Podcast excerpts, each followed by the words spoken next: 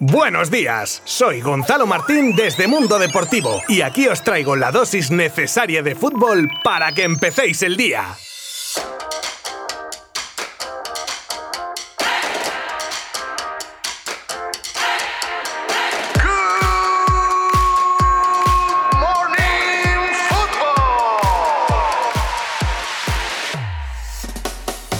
Por fin llegó el día que llevábamos tanto tiempo esperando, el del debut de la selección española en la Eurocopa. Y por desgracia no pudo ser con victoria ante una selección sueca que sacó toda la flota de autobuses de su país para amarrar un empate a cero. Cero juego, cero ocasiones, cero iniciativa, cero fútbol y eso sí, mucho, mucho de perder tiempo de una manera descarada y desesperante, sobre todo en la segunda parte. Si bien es cierto que la Roja ha sido incapaz, por unas cosas u otras, de perforar la meta sueca, al menos propuso, lo intentó, combinó, luchó, recuperó y tuvo ocasiones que no acertó a marcar. Posiblemente la más clara la tuvo en la primera mitad Morata en un uno contra uno con el portero de Suecia que tiró el balón desviado a la derecha de la portería. Luis Enrique hizo unos buenos cambios que renovaron las ganas del equipo español cuando las fuerzas empezaron a flaquear, pero ni con esas pudimos llevarnos la victoria a pesar de la buena imagen mostrada. Los otros partidos de la jornada de ayer fueron los de Escocia 0, República Checa 2 y el partido entre las otras dos selecciones del grupo de España con el resultado de Polonia 1, Eslovaquia de esta manera, en el grupo E, Eslovaquia se coloca primera con tres puntos, España segunda y Suecia tercera, ambas selecciones con un punto, y cierra Polonia sin puntuar. Y hoy cierran también la primera jornada los partidos del grupo que falta aún por estrenarse, el grupo de la muerte, donde se enfrentarán Hungría con Portugal y Francia con Alemania.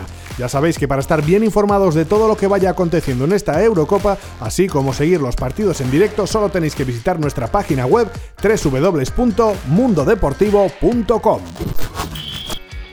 Conrad de la Fuente sale del Barça rumbo al Olympique de Marsella. El joven estadounidense que debutó con el primer equipo de la mano de Kuman en noviembre del año pasado en partido de Champions frente al Dinamo de Kiev no continuará en el equipo azulgrana al irse cedido al Olympique de Marsella con una opción de compra una vez acabe el préstamo. Acaba contrato en 2022 y el que fuera una pieza clave para el filial culé el año pasado tiene pinta de convertirse en un buen ingreso para las maltrechas arcas del club azulgrana.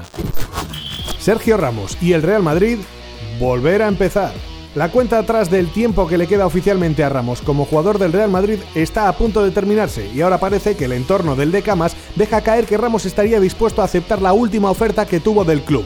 Y desde las oficinas del Bernabéu entienden que esa oferta ya fue rechazada y que ha caducado. Pero como siempre hay un pero. Parece ser que una conversación que tienen pendiente presidente y jugador podría poner fin al culebrón que a fecha de hoy vuelve a estar donde estaba hace unos meses. A ver si se aclaran, porque como decimos, toda esta situación tiene que estar solucionada antes de 15 días.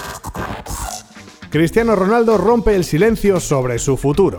Estamos en tiempo de Eurocopa, pero tratándose de Cristiano, la pregunta sobre su futuro era obligada. Y aunque dice que solo está pensando en la competición europea con su selección, con la que busca revalidar título, nos deja una pincelada a modo de reflexión sobre lo que le preocupa su futuro. Y dice, llevo 18 años al más alto nivel. Si estuviera empezando ahora, tal vez no dormiría pensando en mi futuro. Pero ahora con 36, lo que venga será para bien, sin importar si me quedo o me voy.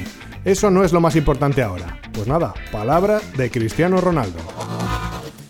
El presidente del Rayo carga contra el Girona. Ya sabemos que todas las derrotas duelen, pero para el presidente del Rayo la del domingo frente al Girona le está escociendo de lo lindo y ha soltado perlitas como los jugadores del Girona se han ido al suelo en todo momento, el tanganazo que se ha montado es la forma de actuar del Girona y seguía Martín Presa diciendo que el Girona se ha estudiado el manual de Bilardo, cortar el ritmo, jugar poco y tener una actitud poco respetuosa. Vamos, solo le faltó acabar diciendo, pero sin acritud, ¿eh? Madre mía, cómo vuelan los puñales desde Vallecas a Girona. Vamos a calmarnos, vamos a calmarnos.